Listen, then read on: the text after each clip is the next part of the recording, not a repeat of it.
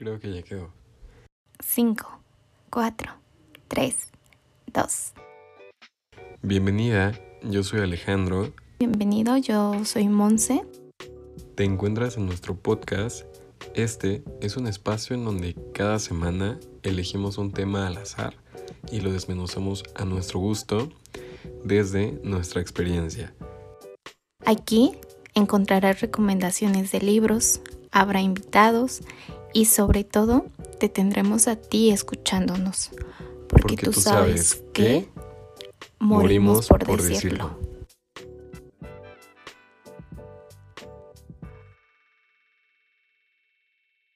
Hola, ¿qué tal? Hola, bienvenido a este nuevo episodio de Morimos por decirlo. Es correcto, eh, si eres nuevo, pues será para ti el primer episodio y si nos vienes escuchando desde nuestra presentación, pues sería el tercero. Ya el tercero. Y pues nada, esta semana nos toca hablar de un tema que digo, no me genera a mí tanta controversia como el tema de la semana pasada, pero creo que es importante mencionarlo porque es algo que queramos o no, estamos inmersos en situaciones que van a depender de nuestras, nuestra capacidad para saber cómo sobrellevarlas y el hecho de que tengamos cierto nivel de madurez o ciertos conocimientos, pues nos pueden ayudar a hacer más fácil, a resolver más fácilmente ciertas problemáticas. ¿O tú qué opinas, Monse? Sí, creo que el tema de, de esta semana resulta interesante porque creo que a quien no le ha pasado eh, cuestionarse qué es la madurez, ¿no? Eh, creo que no es cuestión de edad, es cuestión más como de experiencias y eh, hoy vamos a tratar de dar respuesta a, eso de qué es la madurez, qué es la madurez para ti, Ale. ¿Qué es la madurez? Y, y como dices, ¿no? ¿Qué, ¿Qué relación tendría con el tiempo si es que la hay, ¿no? Porque al menos la investigación, la breve investigación que yo hice, según la RAE, eh, dice que la madurez es el periodo de la vida en el que se han alcanzado la plenitud vital y aún no se llega a la vejez. Y otra definición es buen juicio o prudencia eh, la sensatez como características de una persona madura. Pero bueno, la primera sobre todo eh, a mí me connota o me hace pensar en una persona de 30 años que como aquí dice ya alcanzó la plenitud vital, pero no ha llegado a un nivel de, vejez o que empiece en decadencia su salud. Pero eso reflejaría o, significaría que la madurez es algo que se gana con la edad. Creo que sí hay un poco... Mm, cierto en lo que dices, ya que creo que no una persona recién nacida no puede ser madura, ¿estás de acuerdo? Pero creo que también es como ir trabajándolo con las experiencias que vayas teniendo. Eh, igual, este, la definición, o hay una definición en internet que dice que la madurez es el estado de las frutas y de las verduras de estar maduro y maduro en este sentido de, de que son aptas para comerse, ¿no? Pero enfocándonos más como al aspecto humano, considero que sí tiene que ver la edad, pero también tienen que ver varios factores dentro de esta ecuación. Totalmente. Mira, yo eh, justamente en ese tema traté de leer un poco y de investigar y encontré un artículo muy interesante, no, no está tan largo, que habla sobre los indicadores de madurez de la personalidad. Eh, este artículo lo escribe el doctor o el doctor Enrique Rojas, que es un catedrático de psiquiatría de Madrid y director del Instituto Español de la Investigación Psiquiátrica. Y él dice, bueno, eh, durante la conferencia, en la introducción, hace una distinción entre las dos posesiones, por decirlo así, que tenemos como inerte en nuestra vida. O sea, él dice que tenemos dos cosas seguras en la vida. Una que es nuestra, nuestro ser físico, mi estómago, mis hombros, mis huesos, todo lo que fisiológicamente me permite vivir y otro que es mi yo abstracto o mi ser abstracto que es pues mis pensamientos, mi personalidad, la manera en la que percibo mi vida y como tú dices las experiencias, las experiencias que a, que a lo largo de mi tiempo en la, en la tierra me han creado mi propio criterio, y me han hecho ver, tener una visión del mundo eh, X o Y según, según las experiencias. No, te equivocas. Eh, solo tenemos dos cosas aseguradas y eso solo es la muerte y los impuestos. Pero bueno, no, este, yo siento que la madurez no es cuestión de edad. Eh, la edad siento que solo es un número. Y este, también siento que puede que jamás alcancemos esa madurez. O sea, por más que la trabajemos o queramos llegar a ese estado, yo creo que hay personas que no llegan nunca. Y cuenta, bueno, antes de darte mi opinión del por qué, me gustaría saber tú por qué crees que no hay un momento en el que digamos, ya estoy plenamente maduro, ya soy una persona 100% preparada para todo lo que la vida me, me traiga. Es que en qué momento sabes que ya eres maduro, o sea, creo que nunca, no es un punto final, es algo que se va trabajando y cada vez vas creando una madurez un poquito más amplia, un poquito más este estable. Mm, no, no se me viene ahorita una palabra mejor, pero creo que no, o sea, no es un punto final, solo es disfrutar lo, lo que estás viviendo, aprender de ello y tratar de, de aprovechar esos, esas experiencias, ¿no? Mira, me gusta lo, que dijiste de tratar y el cómo tratas de llevarlo en el sentido de que no, no vamos a tener ya un plan armado o un, un, instructivo mágico que nos va a resolver la vida. Siempre va a haber algo en lo que vamos a tener que trabajar, siempre va a haber situaciones externas que nos saquen de balance, por más que ya haya trabajado eh, en mi bienestar emocional, pues va a haber algo que me va a querer como que sacar de ese balance.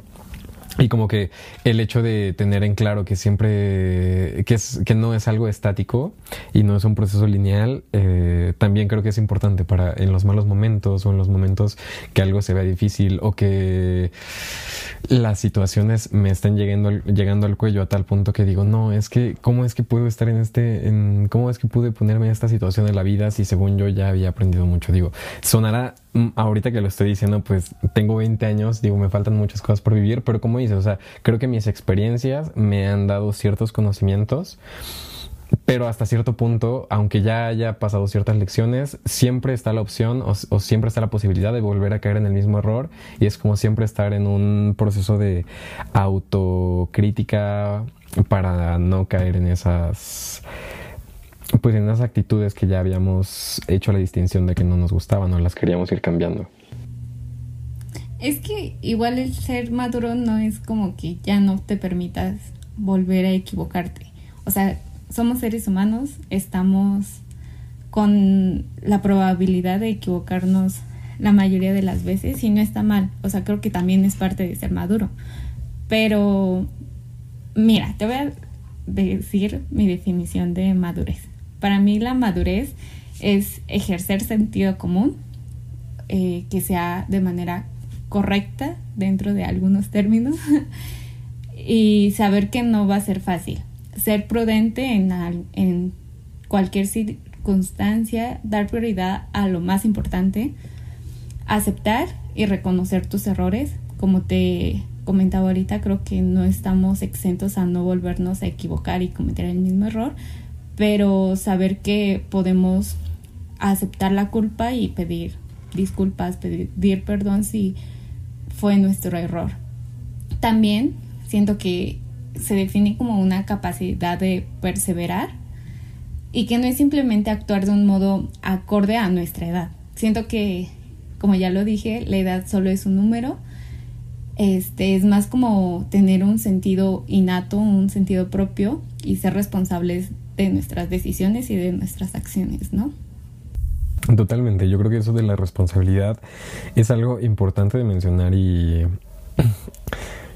Pues digo, no, no sé hasta qué punto lo has vivido tú o lo sientas tan tangible, pero yo sí creo que hasta cierto punto en, la sociedad actual, pues muchas veces mmm, buscamos la manera de no hacernos responsables o yo he llegado a buscar la manera de no hacerme responsable por las cosas que yo he hecho. Y eso es como dentro del mismo proceso que cuando me di cuenta de que todas las cosas que pasan en mi vida son mi responsabilidad.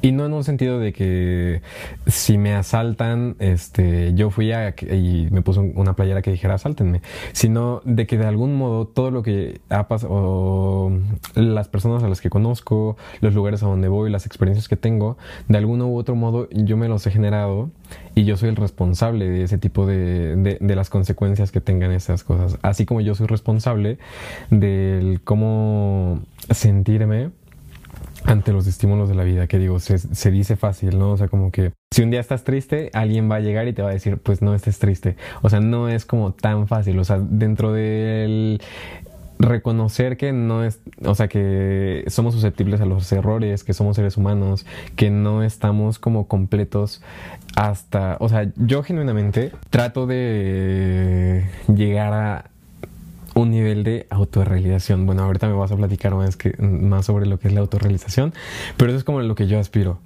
Eh, pero también tengo claro que me puedo equivocar y que, la, y que puedo tomar decisiones en mi vida que no me den, no me lleguen a conseguir esas metas pero no por eso me voy a frustrar, es revisar el que hice yo, eh, qué sí estuvo en mi control, que pude haber hecho para llegar a donde, a donde me hubiera gustado. Y es como de, bueno, ya, no me voy a poner a llorar, es trabajar y construir las cosas que en el futuro me gustaría tener. Pero entonces, para ser maduro tenemos que cumplir ciertos requisitos.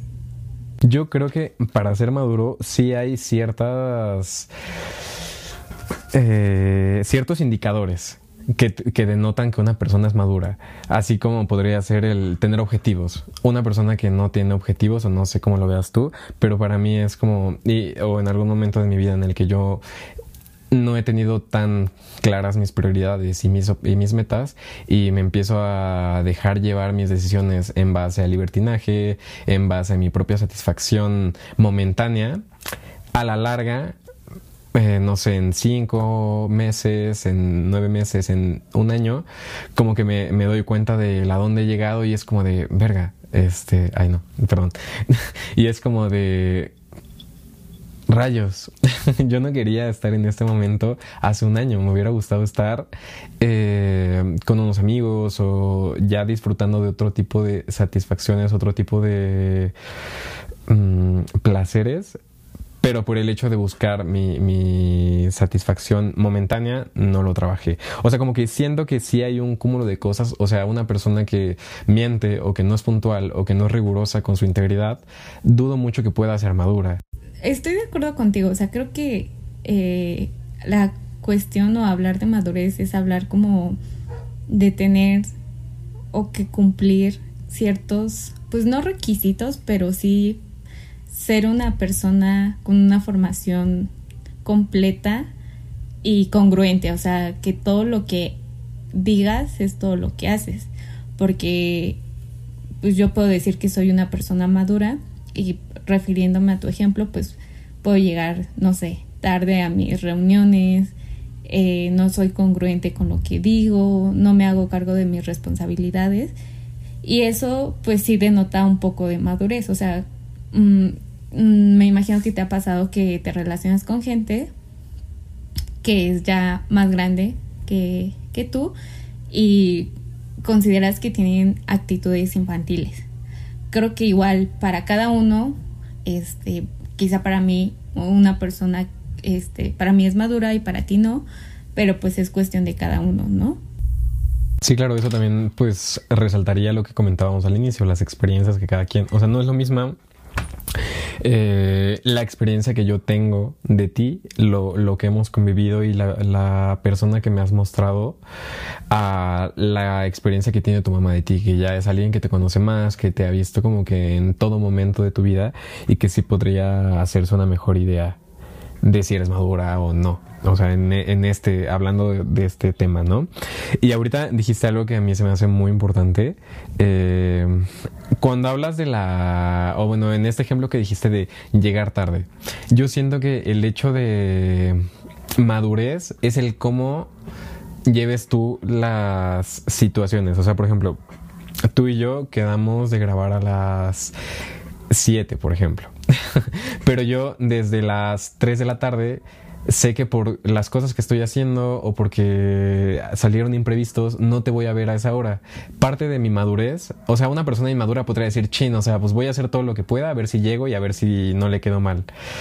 Eh, pero dentro de mi misma madurez yo podría decirte, oye, pues las cosas están así, este, hay que manejar tiempo, hay que manejar, eh, o no me voy a poder conectar hoy y programamos otra fecha. Pero yo creo que es más como en base a los acuerdos, en base a ser una persona íntegra, que, y como dices, o sea, que sea... Eh, que no se contradiga a sí mismo, o sea, porque yo creo que eso es como lo que a mí más me cuesta a veces el no caer como en yo mismo contradecirme con lo que digo, con lo que hago, o sea, creo que es lo que a veces es más difícil.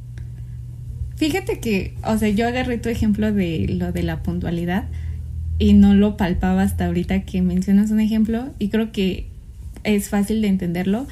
Eh, es un ejemplo fácil, pero aplica creo que para todo, ¿no? O sea, para mí una persona madura, si por ejemplo estoy saliendo con alguien y ese alguien sale con alguien más, eh, siento que podría ser maduro el decirme que no solo sale conmigo, sino que sale con otra persona. Y una persona inmadura pues se lo calla, empieza de mitómano y con actitudes este no congruentes a lo que está haciendo. Entonces, el ejemplo de la puntualidad eh, es el simplificado, pero creo que aplica para todo y para que entiendan como que nuestro concepto de madurez, ¿no? Sí, claro, o sea que es, es más como una serie de actitudes o de acciones, pero pues no, no hay como una guía o no hay, ahora sí que como en las relaciones, o sea, no hay como un instructivo de cómo llevar una relación, sino que cada quien construye la relación uh, dependiendo de las, las objetivos que está buscando en esa relación, y personalmente, o sea, como que un cúmulo de cosas que como dices, o sea, yo creo que eh, en la actualidad, entre pues la, la gente de, mi, de, nuestra edad, siento que sí hay un poquito más de madurez o de responsabilidad emocional en, en, ese plan. Porque yo, por ejemplo, las últimas relaciones que he entablado, que yo sé que no voy como en algo sentimental o que no se busca una relación, pues no, no es como que me apure o que diga, no, es que, ¿qué voy a hacer si en algún momento se da cuenta de que no estoy buscando algo serio? Porque la, la, la, relación yo no la construí desde ahí, yo no la construí desde pretender que tenía unas intenciones cuando tengo otras, pues siempre trato de ser lo más transparente posible, por así decirlo, eh, pues para que la otra persona tenga la decisión, o sea, de si está de acuerdo o no, que muchas veces dejamos desapercibido eso y no le damos a, a los demás la opción de elegir. Y creo que también es parte de la madurez, el, saber confrontar o el, el, saber aceptar el rechazo. Ok, de hecho, el otro día estaba viendo un video de Franco Escamilla que ponía como ejemplo a una, en mi ejemplo, ¿no? O sea, yo tengo 22 años supongan a una niña de 12 y supongan a una señora, señorita de 32 años. Lo que piense la de 32 va a ser diferente a lo que piense yo y a lo que piense la niña de 12. En una situación similar para las tres, eh, para mí va a ser quizá un punto de referencia lo que diga la de 32, pero para nada voy a tomar en cuenta lo que diga una de 12 porque pues qué experiencia tiene. Y igual con la de 32, ¿no? Ella va a saber, ella va a sentir que sabe todo, que la niña de 12 pues que ha vivido a comparación de ella y yo pues estoy en mi adolescencia, entonces pues soy inexperta, pero creo que eh, hay que romper un poquito con todo ese tipo de cosas, ¿no? Creo que sí es importante vivir cada etapa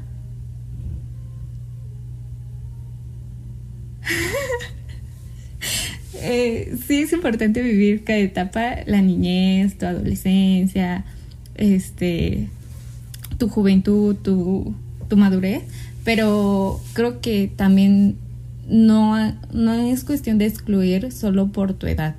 Eh, hay cosas que, por ejemplo, yo como mujer no veo lo mismo que ve Alejandro y podemos ser casi de la misma edad y por cuestión de madurez, por cuestión de experiencias, pues cambia un poquito la perspectiva y nos pueden dar un punto como que más amplio de eso, ¿no? Mira, sobre lo que dices, sí creo que es bien importante porque al menos desde mi experiencia, eh, cuando yo era un adolescente o un infante que tenía unos 11, 14 años, siempre que trataba de, y digo, creo que también es natural en la manera en la que, o sea, o es lo que yo he visto que también sigue, son actitudes que se siguen perpetuando. Pero justamente por ahí va, o sea, por eso lo quiero mencionar, porque cuando yo tenía esa edad, pues de algún modo trataba de incluirme en las conversaciones de los más grandes. Digo, también hasta cierto punto, pues sí, ¿no? Hay, hay temas en los que yo no pude haber aportado, o sea, si estaban como en una junta de trabajo que acompañaba a mi papá, este, pues yo no iba a poder aportar sobre lo que estaban hablando porque conocía el tema, pero cuando se hablaban de relaciones o de opiniones personales o de cosas que estaban pasando y yo quería aportar mi opinión, como que siempre me decían así como de, oye, pues, o sea, yo sentía que no era tomado realmente mi, mi opinión o a lo mejor y no era tan relevante para las demás personas. Y con el ejemplo que pones, pues me hace totalmente sentido. O sea, pues una persona que ya supuestamente tiene más experiencia o ha vivido más cosas, que digo que es relevante porque yo eh, a lo largo de mi vida y pues tú lo sabes, he tenido experiencias que otras personas a esta edad o más grandes aún no las han tenido. Y eso a mí me ha hecho madurar en unos aspectos y, tener, y me hizo forzarme a tener que crecer un poquito más. Cuando, ah, cuando tú dices, yo creo que sí es importante el vivir cada etapa, pero por las situaciones que vivimos a veces, que cada quien tiene una vida diferente, este, a veces algunos nos las tenemos que saltar o o a veces nos cuesta vivir otras.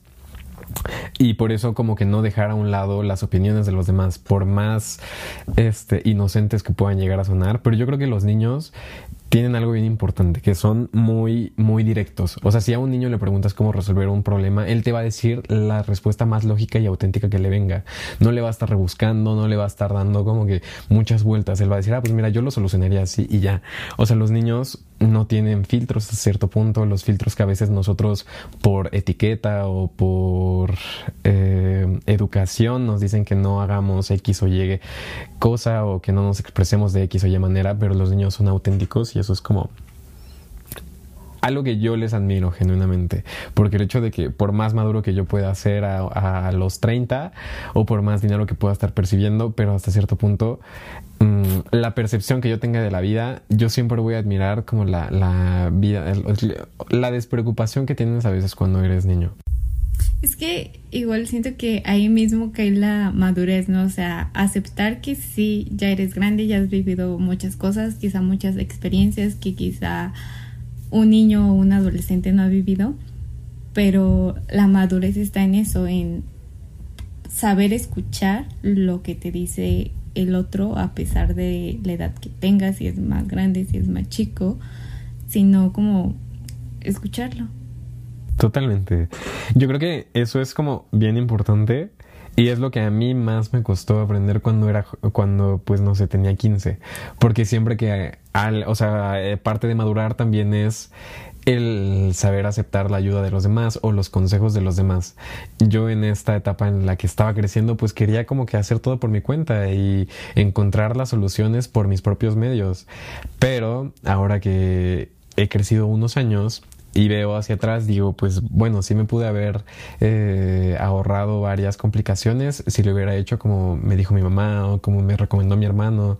O sea, como que también caer en la soberbia de yo no voy a escuchar a nadie porque yo soy el que sabe, creo que denota muchísima inmadurez o ego, o las dos. Es, es que también pasa que nuestros papás o alguien mayor que nos tiene mucho afecto trata de cuidarnos en ese aspecto para que no pasemos lo mismo que pasaron ellos en cuestión de malas situaciones. Y quizá eso no es muy maduro de su parte, pero creo que lo hacen más por pues por amor, pues para que no suframos y todo eso, ¿no? Pero creo que sí es cuestión como de aprender de las experiencias de los demás, pero también como vivir nuestras propias experiencias sin eh, dejar a un lado lo que nos dicen nuestros mayores, nuestros amigos, inclusive hasta los niños, porque de todos aprendemos, ¿no? Sí, sí, sí, totalmente. O sea, yo creo que eso es pues algo que yo lo he tenido más consciente últimamente, el hecho de que es válido pedir ayuda. O sea, yo por lo mismo que decía, o sea, como que me sentía avergonzado cuando me daba cuenta de que neta no podía con algo y me daba vergüenza ir a pedirle a alguien que me ayudara porque yo me sentía inútil. Pero hasta cierto punto es reconocer que yo no voy a, o que sí, yo como persona no voy a ser el mejor en todo lo que haga. O sea, sí hay cosas en las que puedo desarrollar mis habilidades, en las que puedo enfocar mi tiempo, en las que puedo trabajar y este, aspirar a ser el mejor. Pero si trato de ser el mejor en todo en la vida, siempre voy a estar como... Y nunca delego, como que también siempre voy a estar en un estrés de insatisfacción porque lo quiero hacer todo a mi manera y así. Y creo que el aprender a soltar, el aprender a, recibir ayuda, el aprender a, a hacer amigos que no que, que, sean mejores en cosas que yo no sé hacer bien pero pero que a su vez yo sé hacer cosas que a lo mejor ellos tampoco les salen tan bien es como pues una un apoyo mutuo. Y creo que también es como de las cosas que a mí me han ayudado a salir de ciertas situaciones el saber que tengo a gente con la con la que puedo confiar el darme cuenta de que hay gente atrás de mí que está dispuesta a apoyarme porque les he dado esa confianza, pues es como que a veces no lo percibo. No sé si tú en algún momento te has llegado a sentir así como que sola o aislada, aunque realmente pues tienes a muchísima gente detrás de ti. Sí, la verdad es que sí. Todos en algún punto vamos a necesitar de alguien. Eh, no, no venimos a este mundo para morir solos, ¿no? pero sí, o sea, sí, sí me ha pasado lo que comentas, pero ya nos desviamos un poquito. ¿Qué más encontraste en ese estudio que comentas, Ale? Pues mira, ya para hablar como de manera más resumida y algunas cosas ya las mencionamos, pues sobre todo el catedrático, el profesor, hace hincapié en los siete indicadores mm, de actitudes que puede que tiene una persona madura. Y estos serían en primer el primer indicador es prosperar con un cierto modelo de identidad.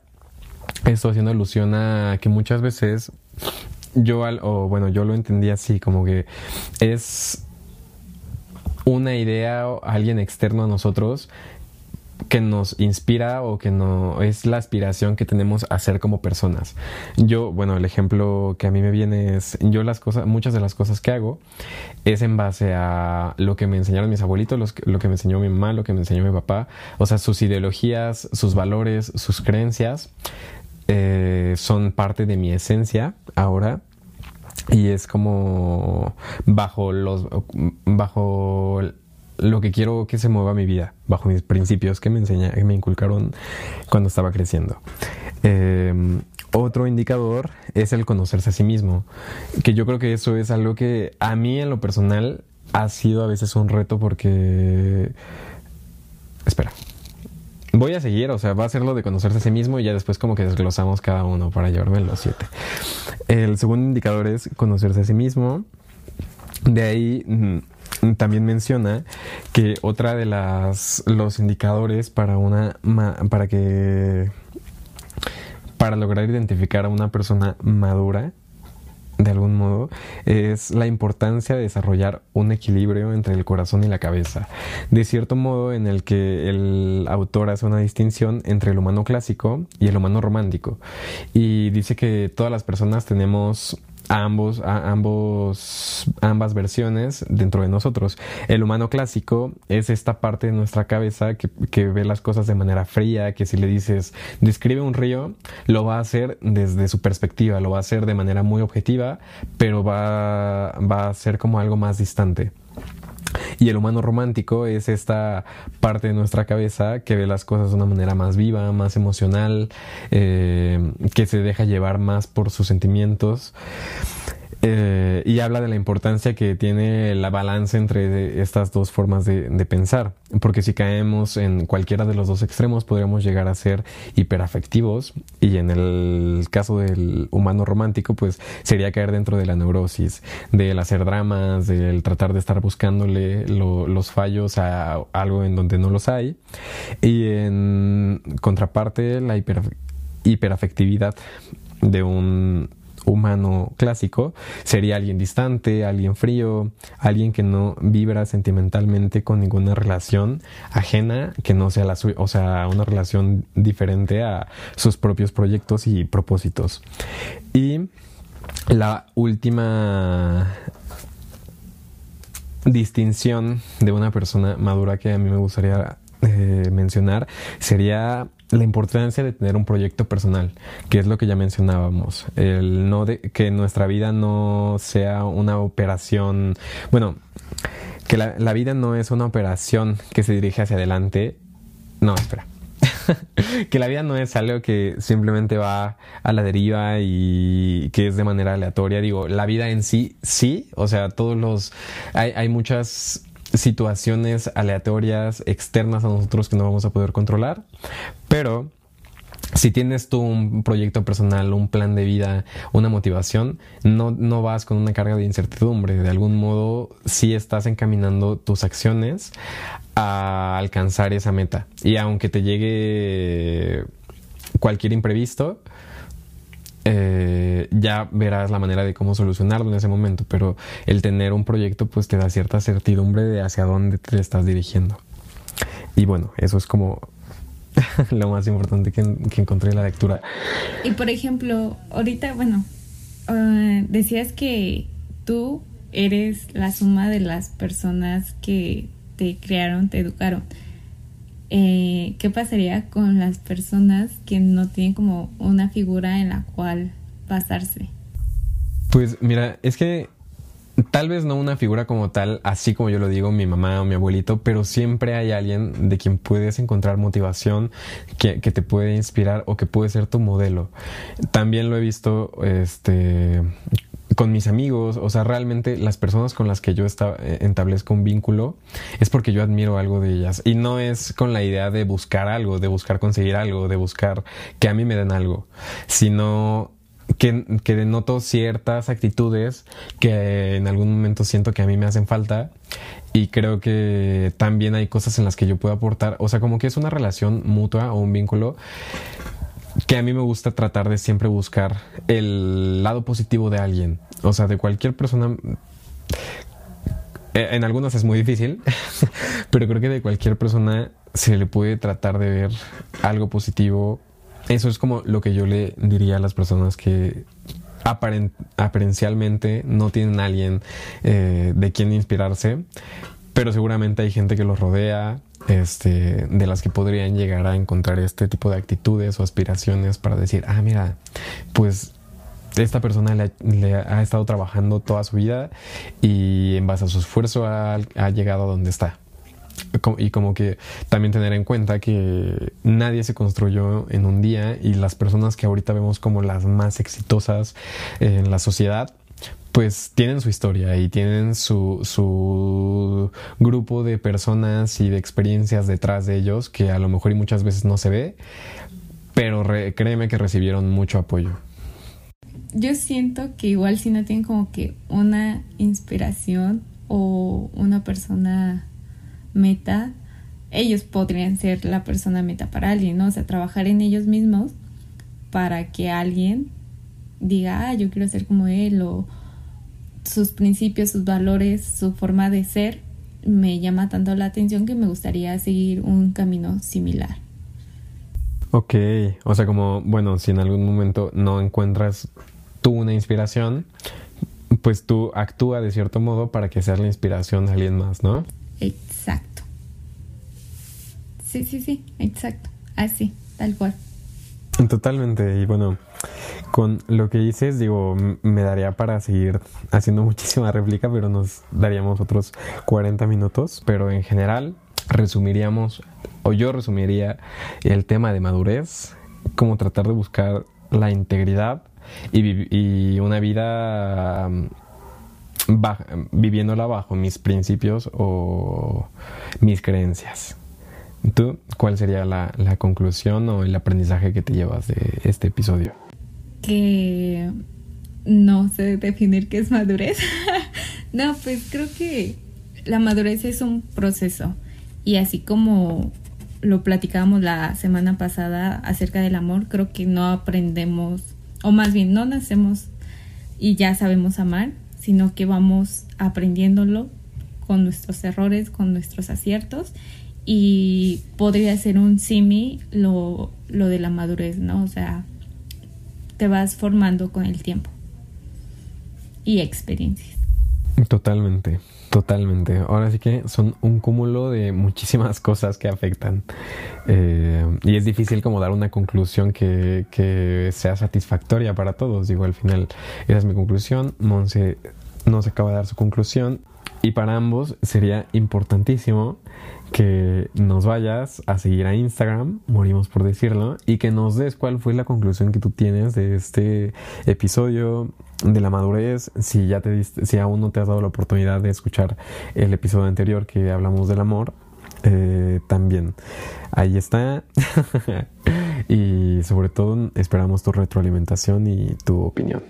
Así es, así que pues gracias por volvernos a escuchar o por escucharnos por primera vez.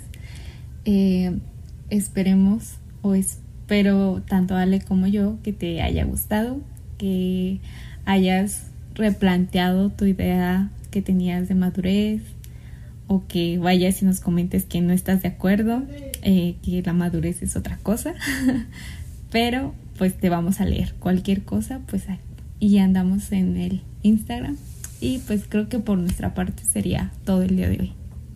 Perfecto. Pues nada, no olvides de seguirnos escuchando la siguiente semana y recomiéndale este podcast a cualquier persona que creas que le podría interesar o servir escuchar sobre estos temas o nada más por el mero gusto de que alguien más lo escuche. pues nada, eh, que tengas buena semana. Bye. Adiós.